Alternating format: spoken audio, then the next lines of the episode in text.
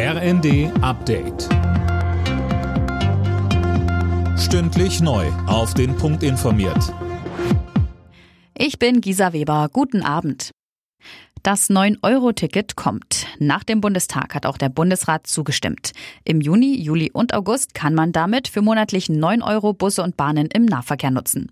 Die Menschen sollen damit Geld sparen und öfter mal das Auto stehen lassen.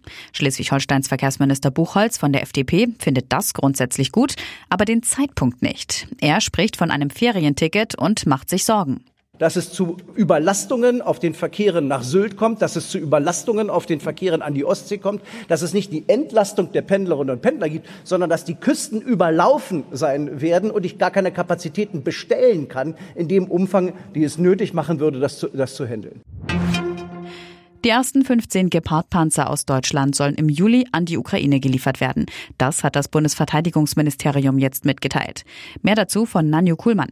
Bereits Ende April hatte die Bundesregierung grünes Licht für die Lieferung der Flugabwehrpanzer gegeben. Sie stammen aus Beständen des Rüstungsunternehmens Kraus Maffei Wegmann. Das Unternehmen kann nach eigenen Angaben 50 Panzer liefern, hatte bisher aber Probleme, passende Munition zu beschaffen. Bisher stehen knapp 60.000 Schuss bereit.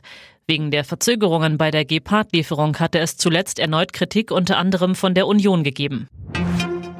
Über die Mitte und den Süden Deutschlands ziehen weiter teils heftige Unwetter hinweg. Der Deutsche Wetterdienst warnt vielerorts vor starken Gewittern mit zahlreichen Blitzeinschlägen, Starkregen, Hagel und Sturmböen.